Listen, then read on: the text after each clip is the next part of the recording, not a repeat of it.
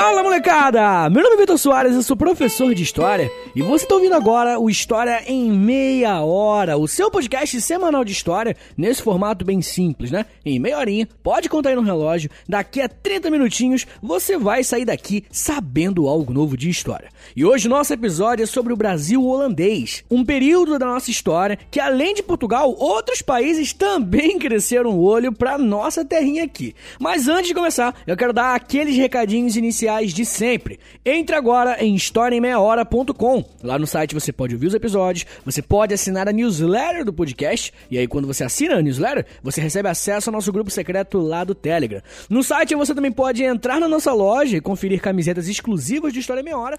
E claro, né, quando você compra uma camisa, você apoia o podcast. Mas tem uma forma ainda melhor de apoiar o História em Meia Hora, molecada. Entre agora em apoia.se barra História em Meia Hora. Repetindo, apoia.se apoia.se barra História em Meia Hora. Porque aí, quando você se torna um apoiador do podcast, lá no Apoia-se, você recebe acesso a um podcast exclusivo por semana. Você tem acesso a lives, tem acesso a sorteios também, enfim, tem muita coisa, beleza? Inclusive, né, no podcast dessa semana, eu falei, eu, eu fiz um exercício muito doido.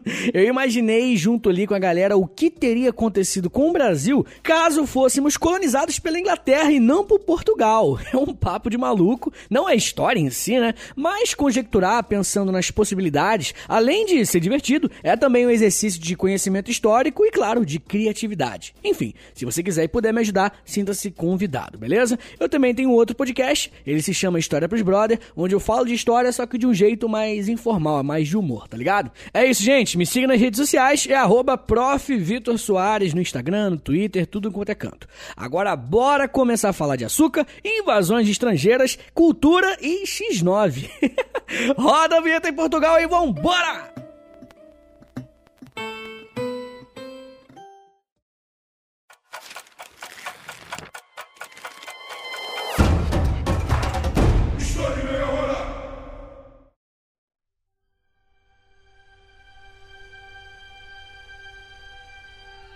Traria de vantagem para um país atravessar os mares e desbravar um território desconhecido? Como aqueles que já viviam no território que hoje chamamos de Brasil lidaram com a presença de outros povos por aqui? Bom, hoje vamos falar sobre um período muito importante da nossa história e que provavelmente pouca gente sabe certinho, né? Se por um lado pouca gente domina esse assunto, por outro, na internet tem muito conteúdo sobre o Brasil holandês, ou você pode achar também como invasão holandesa. E por esse motivo, o meu objetivo aqui é tentar trazer algo diferente daquilo que já tem por aí, beleza? Então, além do conteúdo tradicional, que vai te ajudar a conhecer essa história e também vai ser ótimo para quem estuda para provas, eu vou também apresentar como os indígenas lidaram com a relação entre portugueses e holandeses.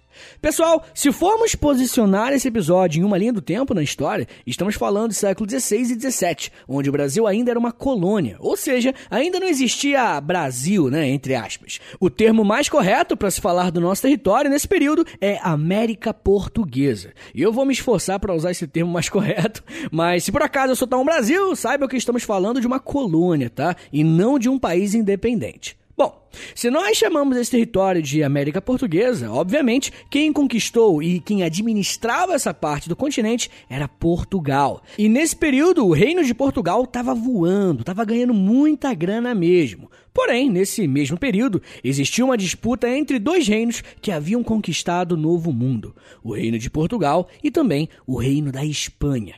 Esses dois reinos serão muito importantes para entendermos tudo que vai rolar nesse episódio. Para entendermos também como os holandeses chegaram aqui na América Portuguesa, precisamos primeiro entender uma treta que rolou com o rei de Portugal. A partir de 1568, o rei de Portugal foi um homem chamado Sebastião I, que era um rei bastante católico e engajado em conflitos militares. Como eu falei, a coroa portuguesa se tornou muito poderosa com as conquistas que havia feito na América. Para aproveitar esse entusiasmo político e econômico de Portugal, o rei Sebastião promoveu uma guerra em Marrocos contra os muçulmanos no ano de 1578. E os reis, nesse período, iam para o campo de batalha, tá? Porém, né, nessa guerra, Sebastião I simplesmente desapareceu. Ninguém sabe se ele morreu, como morreu ou até o que aconteceu com ele. Até hoje, não sabemos absolutamente nada sobre os restos mortais desse rei. E além disso ser um mistério muito doido para o reino de Portugal, também era um problemaço. Quem ficou no trono enquanto Sebastião desapareceu foi seu tio, Henrique I, que já era idoso. Mas nem Sebastião nem Henrique I tinham filhos, ou seja, a dinastia Avis, a qual eles pertenciam, não tinham herdeiros para o trono de Portugal. A coisa começou a ficar séria quando Henrique I veio a falecer dois anos depois, em 1580. Como um reino poderoso e próspero como Portugal ficaria sem rei? Quem administraria todos os territórios conquistados pela coroa? Essas eram algumas das preocupações em relação a essa crise da monarquia portuguesa. Como vocês podem imaginar, houve uma disputa política e também militar para definir em qual outra dinastia controlaria Portugal. Como também era um reino poderoso, a coroa da Espanha invadiu e conquistou Portugal ainda em 1580. Assim, o rei Felipe II se tornou rei de Portugal e rei da Espanha ao mesmo tempo. E assim, outra coisa que é importante deixar claro é que ele não era só rei de Portugal em si, mas de tudo que Portugal dominava, inclusive a América Portuguesa, ou seja, nós, né, o Brasil. A partir de 1580, o Brasil passou a ser colônia da Espanha. Senhores, isso que eu acabei de narrar para vocês vai ficar conhecido na história como a União Ibérica, que nada mais é que a união dos reinos de Espanha e de Portugal sob a administração de um único rei, o Felipe II. Beleza, mas isso impactou de alguma forma a América Portuguesa? A resposta é sim e ao mesmo tempo não. E eu sei que pode parecer confuso, mas não é. Eu vou explicar para vocês. Quando Portugal conquistou o território que hoje chamamos de Brasil, precisou colocar pessoas de confiança para administrar as capitanias, certo? Para esses colonos terem agora um novo rei, não mudou muita coisa. O rei Felipe II não alterou o idioma oficial da América Portuguesa, manteve a autonomia da administração e os costumes do dia a dia não mudaram praticamente nada. Mas, se internamente tudo se manteve mais ou menos igual, a relação da América Portuguesa com a política externa do rei Felipe II, essa sim sofreu bastante impacto. E é justamente que entra aqui na história, senhores, é nesse momento que entra um dos nossos principais personagens, a Holanda. Pouca gente sabe disso, mas o que hoje chamamos de Holanda já foi um território controlado e dominado pelo Reino da Espanha. Para você ter uma ideia do quanto a Espanha era poderosa, né? Mas olha só, gente, não é o nosso objetivo nesse episódio daqui de agora detalhar a relação entre a Espanha e a Holanda, né? Mas o que precisamos entender aqui são algumas coisas. Primeiro, Portugal e Holanda eram parceiros comerciais, principalmente quando o assunto era açúcar. A Holanda era uma das responsáveis pelo transporte do açúcar que saía da América Portuguesa e também pelo refino desse produto tão importante e valioso. Porém, no ano de 1581, após muitos conflitos, a Holanda conquista sua independência da Espanha. E como nós acabamos de aprender, em 1581 já existia a União Ibérica, né? Então, a Holanda se tornar independente da Espanha era o mesmo que cortar as relações políticas e econômicas com Filipe II. E como esse rei também era rei de Portugal, ele passou a proibir que suas colônias continuassem fazendo acordos comerciais com a Holanda.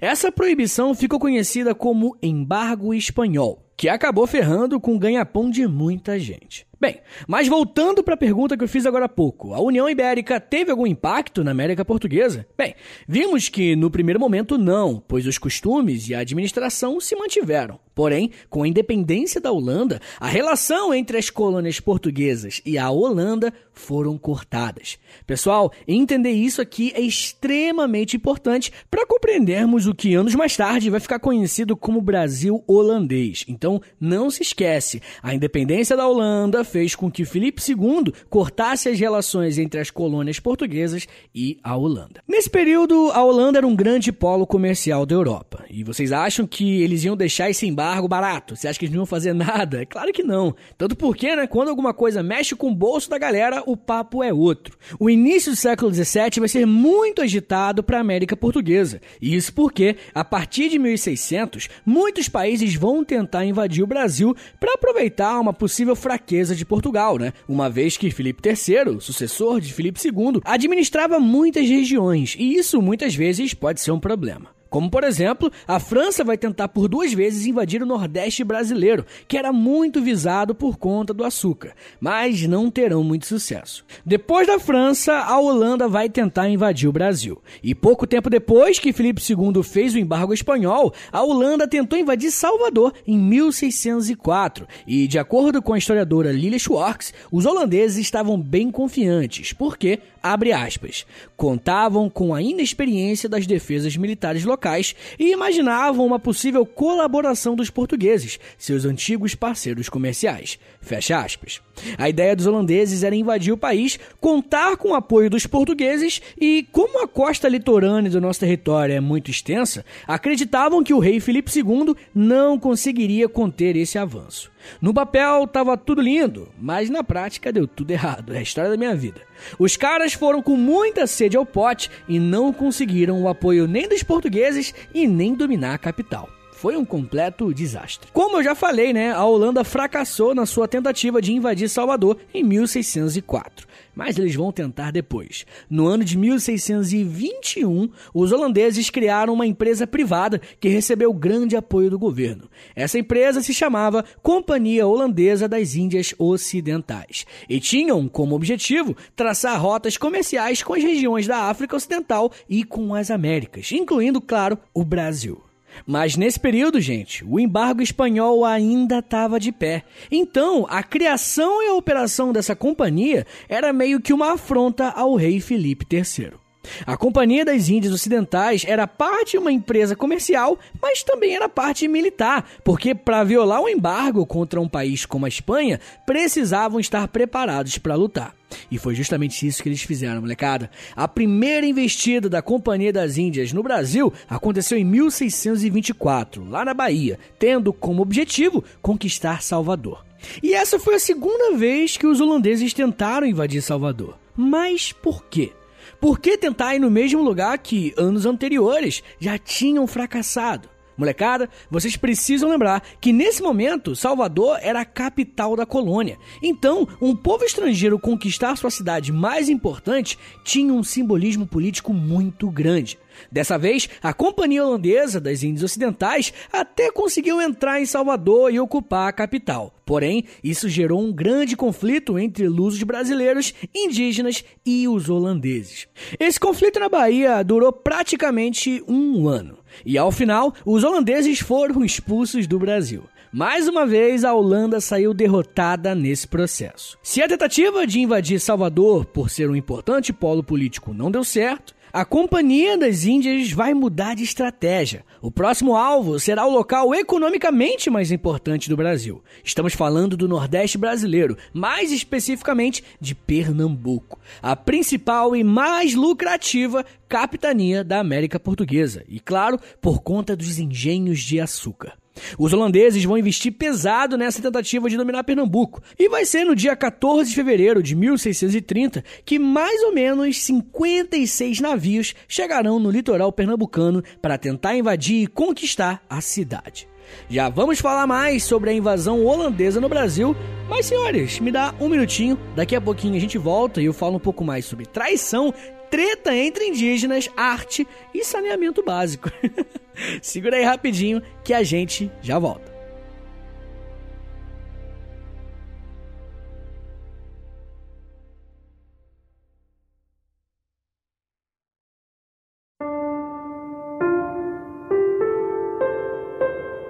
Abre aspas. Os açúcares do Brasil, enviados diretamente ao nosso país, custarão bem menos do que custam agora pois serão libertados dos impostos que sobre eles se cobram em Portugal. E desta forma destruiremos seu comércio de açúcar.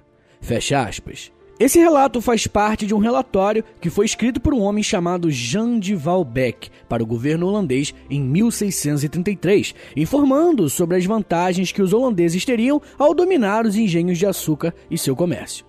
Como vimos, essa região brasileira estava sendo muito visada por governos estrangeiros, como a França, por exemplo. Mas depois de algumas tentativas, finalmente a Holanda estava prestes a conseguir entrar de uma vez por todas no país. Como eu falei, em 1630 a grande frota de navios aportou no litoral pernambucano. A partir da chegada dos holandeses em 1630, começaria uma grande batalha pelo controle dessa capitania tão importante. Diferente de Salvador, o governador da capitania de Pernambuco, chamado Matias de Albuquerque, sabia que não tinha muitas forças para se defender dos holandeses. A sua única saída foi se refugiar no interior do seu território, ficando mais afastado do litoral. Assim, os holandeses conseguem ocupar e controlar o litoral e vão cada vez mais avançando para dentro do país. O governador Matias de Albuquerque vai fundar uma espécie de forte, que é tipo uma proteção né, em caso de guerra e que vai se chamar Arraial Velho do Bom Jesus.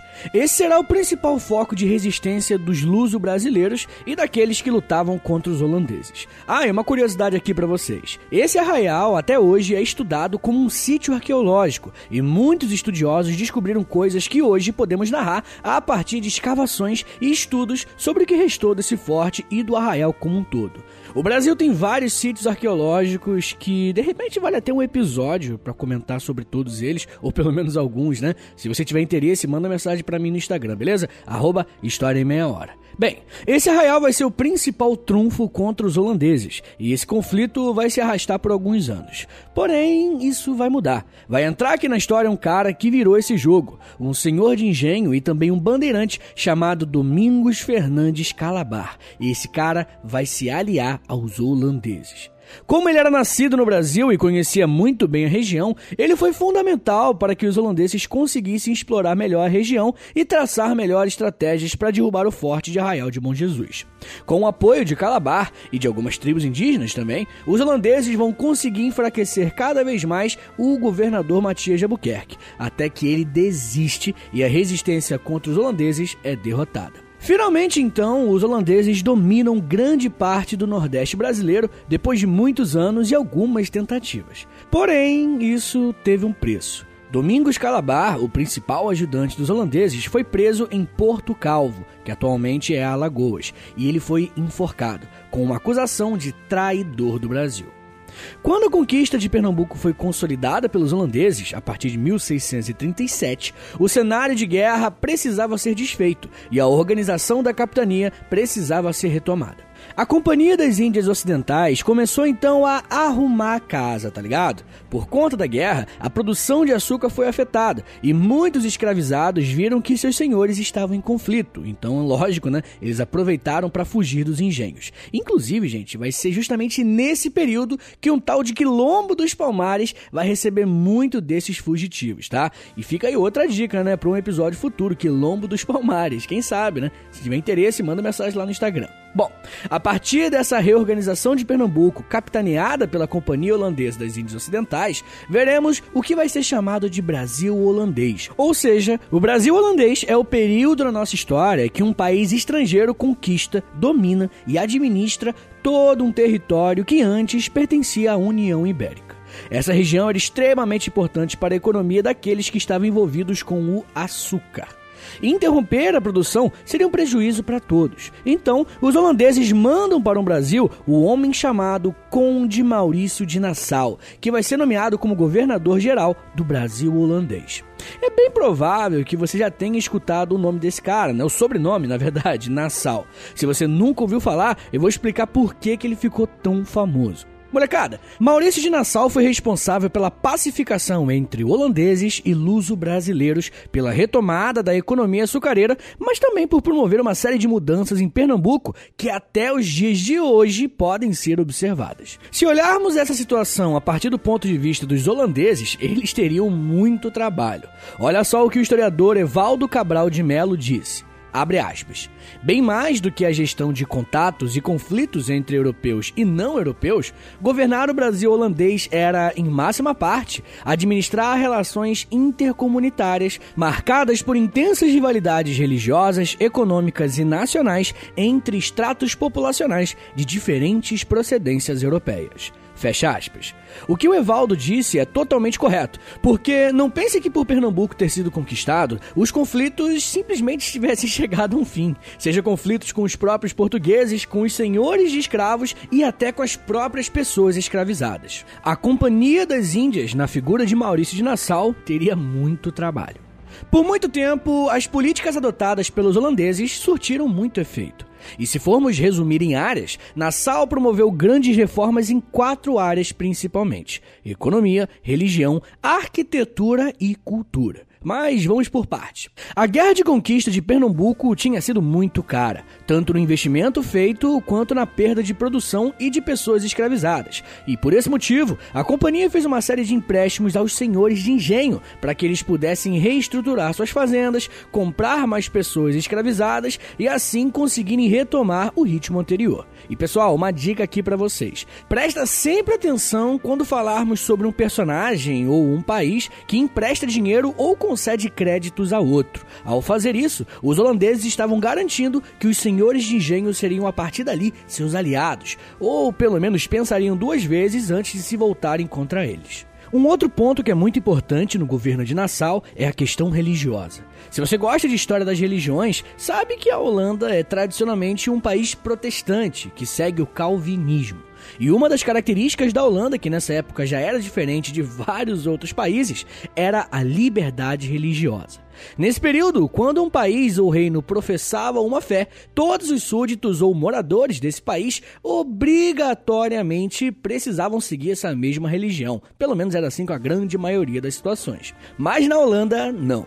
Em seu país havia liberdade religiosa, e esse mesmo padrão foi repetido no Brasil holandês de Maurício de Nassau.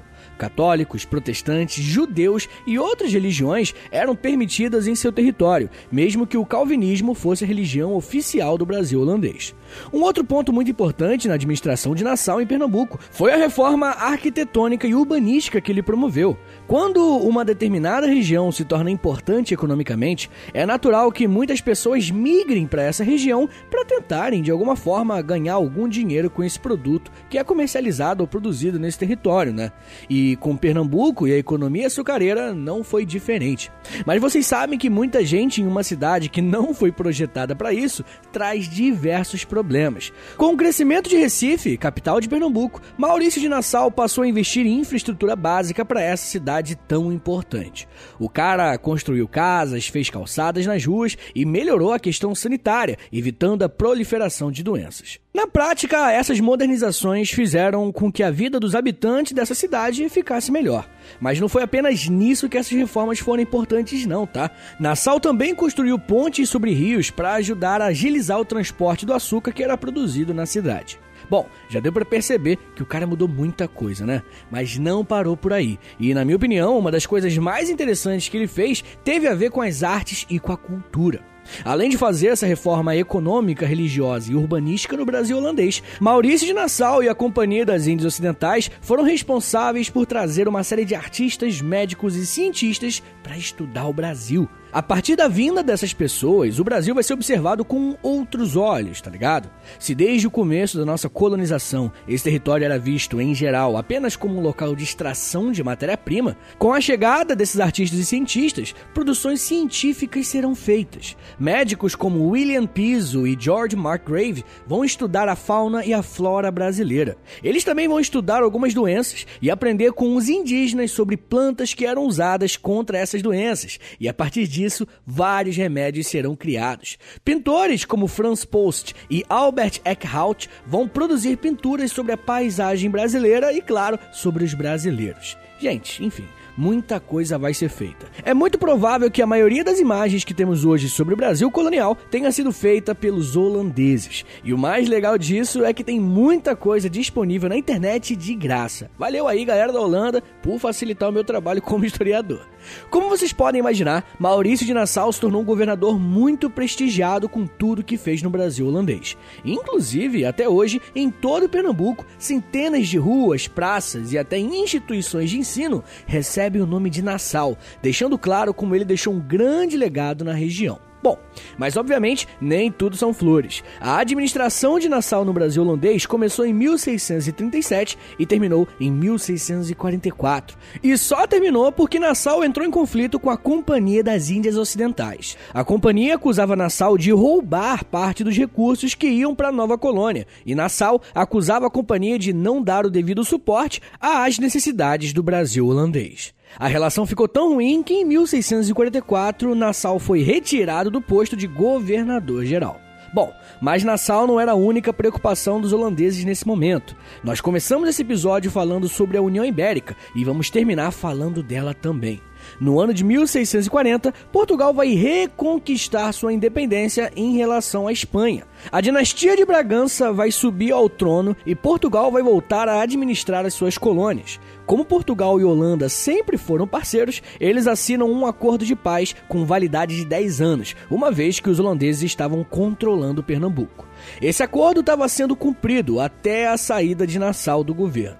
Quando Maurício de Nassau deixa o cargo em 1644, a companhia passa a pressionar os senhores de engenho para aumentarem a produção com o objetivo de aumentarem seus lucros, claro. Além disso, vocês lembram que os holandeses deram uma série de créditos aos senhores de engenho depois da guerra? Então, eles vão cobrar essa conta. Eles vão pressionar pelos pagamentos e, se eles não fossem feitos, os holandeses ameaçaram confiscar os engenhos de açúcar. Aí não, né, galera? Confiscar o engenho do cara? Toda essa pressão dos holandeses gerou uma reação dos portugueses e dos luso-brasileiros. A partir de 1645, aquele acordo de paz é quebrado e os conflitos com os holandeses vão ser retomados, mas dessa vez para expulsá-los do país. Uma coisa muito interessante e que pouca gente sabe é que diferentes tribos indígenas vão ser muito importantes nesses conflitos. Para vocês terem uma ideia, no ano de 1647, um embaixador holandês chamado Hulux Baro vai ser enviado para o interior de Pernambuco para negociar com o chefe indígena da tribo dos Tapuias, chamado Janduí. Os Tapuias eram inimigos dos Tupis, que tinham alianças com os portugueses. E por esse motivo, os Tapuias eram aliados antigos dos holandeses. Porém, por uma série de desentendimentos, Janduí estava tendencioso a se aliar aos portugueses, mas esse embaixador holandês conseguiu convencer o líder dos tapuias a manter a sua parceria com a Holanda. Eu quis trazer esse pequeno relato para vocês para mostrar como os indígenas no Brasil não são uma coisa só. Existem várias tribos que são completamente diferentes entre si. Além disso, essas tribos indígenas são personagens ativos na história do Brasil, mesmo que a gente conheça pouco sobre isso. Bom, Hulux Baro descreveu sua viagem até a negociação com Janduí em um relato de viagem que está disponível para nós até hoje.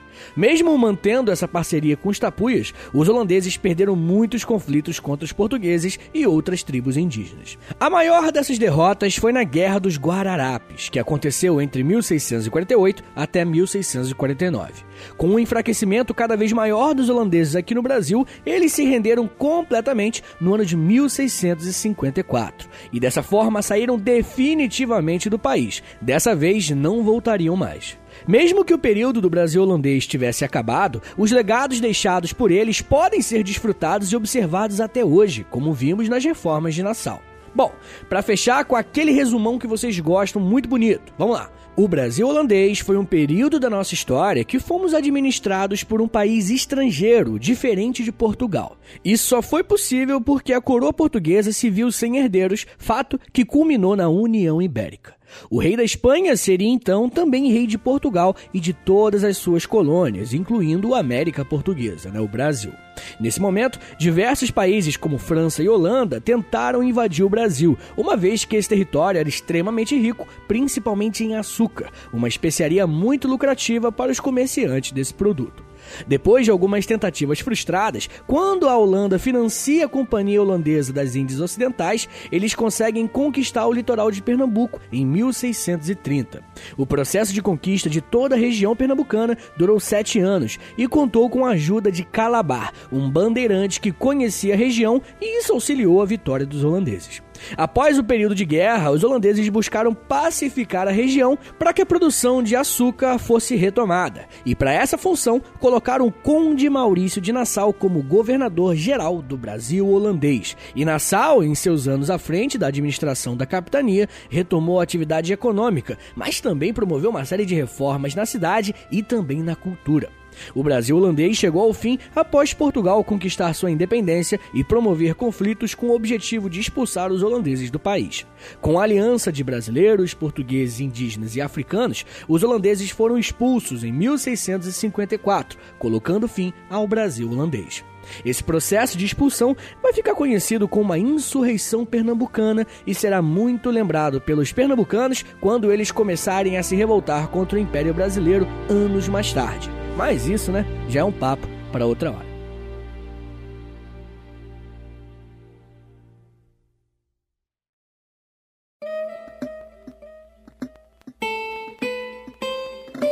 Senhores, muito obrigado por terem ouvido até aqui. Esse tema é bem interessante, dá pano pra manga, beleza? Eu espero que vocês tenham gostado. Então, dá uma compartilhada aí, comenta lá no post do Instagram também, compartilha esse episódio se você puder, posta nos stories se você né, tiver de boa aí, marca lá, arroba História em Meia Hora, é o Instagram do podcast, que isso vai me ajudar muito, tá bom? Se você gosta do História em Meia Hora e quer ver esse podcast continuar de pé, produzindo sempre, produzindo mais, dá uma passada no meu Apoia-se, beleza? Não esquece, é apoia.se barra História em Meia Hora. Vai lá dar uma olhada que de repente você gosta dos podcasts exclusivos que tem por lá. E novamente, eu tenho outro podcast, ele se chama História pros Brother. Ouve lá depois que eu acho que você vai curtir. Me siga nas redes sociais, é arroba Soares no Twitter, Instagram, em tudo quanto é canto, beleza? É isso. Muito obrigado, um beijo, até semana que vem e valeu!